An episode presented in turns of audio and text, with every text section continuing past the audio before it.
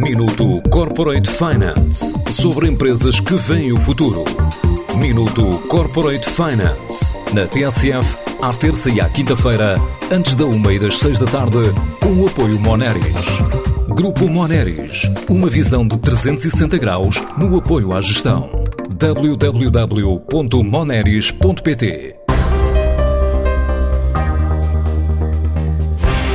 12 a 15 empresas portuguesas do ramo agroalimentar entraram na plataforma Alibaba com a ajuda da ICEP.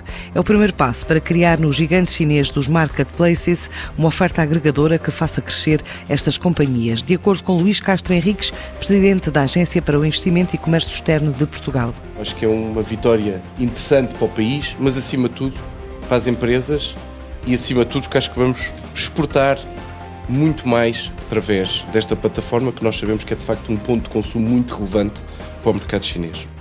Tivemos mais de 70 candidaturas empresas a candidatarem-se para participar neste agregador. Foram selecionadas 15, que estão de parabéns, mas isto também não quer dizer que as outras não se possam continuar a candidatar e depois não possam participar noutras iniciativas. Mas demonstra como isto também tem de ser um processo exigente e que seleciona bem para garantir que se tem o melhor certame e a melhor apresentação possível. Espero, acima de tudo, que este seja mais um passo para que as empresas portuguesas possam exportar mais exportar mais online e, neste caso, exportar mais online na China. Uma experiência com base num estudo elaborado pela própria ICEP que dá conta que o comércio online no segmento da comida e bebida cresce mais de 8% ao ano até 2024, como adiantou na apresentação João Zorrinho, na qualidade de gestor de contas-chaves da ICEP.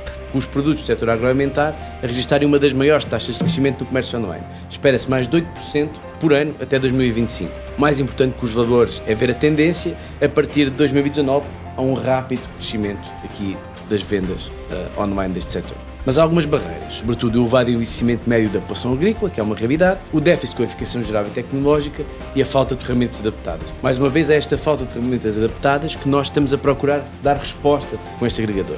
Portanto, o projeto agregador é um modelo de comercialização em canais digitais que junta produtos de diversas empresas numa gestão comercial conjunta. O que é que isto nos permite? Primeiro, numa única conta, portanto, num mini site, temos produtos de várias empresas.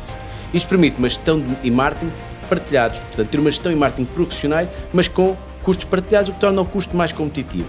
Por todas estas razões, nós achamos que este projeto é aquele que permite impactar um número mais significativo de empresas de forma eficaz. Para Eurico Brilhante Dias, secretário de Estado da Internacionalização, este é o exemplo do trabalho de cooperação entre diversos parceiros e do qual podem resultar mais ganhos para o país. É a receita certa para nós continuarmos a melhorar os nossos resultados.